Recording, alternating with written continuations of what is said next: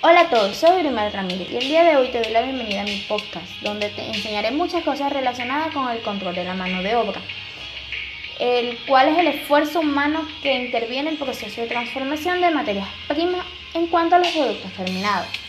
El control de mano de obra es de suma importancia ya que permite la recolección, el cálculo, la clasificación, la distribución y el registro de todos los costos de manera efectiva y oportuna, además de ser el componente esencial para la producción, como también el más complejo para su adecuada administración, la cual está a cargo principalmente del Departamento de Personal y del Departamento de Contabilidad. Objetivos del control de la mano de obra. Primero, medir el tiempo de, mano de, la mano de obra para así calcular el salario y ver si cada trabajador cumple con la jornada laboral. Para luego analizar las desviaciones producidas. Correcta asignación de los costos derivados de la mano de obra, tanto producidas o como productos finales o los diferentes centros de costo. Analizar el rendimiento del trabajo, así como las desviaciones existentes entre las cantidades presupuestadas y las cantidades reales. Control de los tiempos, control de presencia en la cual el trabajador esté en, en su puesto de trabajo.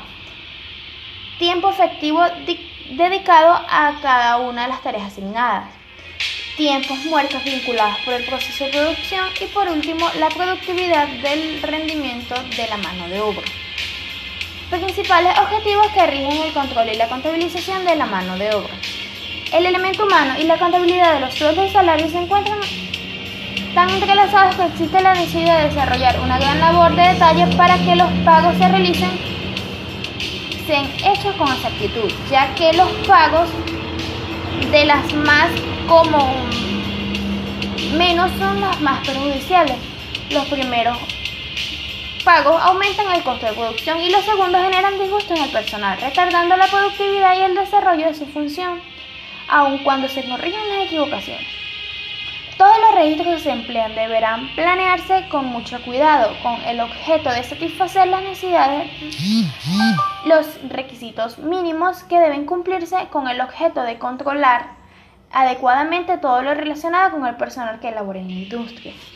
Los datos de los trabajadores, las referencias en, su, en, cuanto a su categoría, su puesto de trabajo, la escala de sueldo, salario, la fecha de contratación, el departamento asignado y las tareas de fábricas son aquellas donde el sueldo y salario se encuentra vengado en el, en el diferente periodo la orden, la tarea, el proceso y el departamento que debe cargarse en el importe total.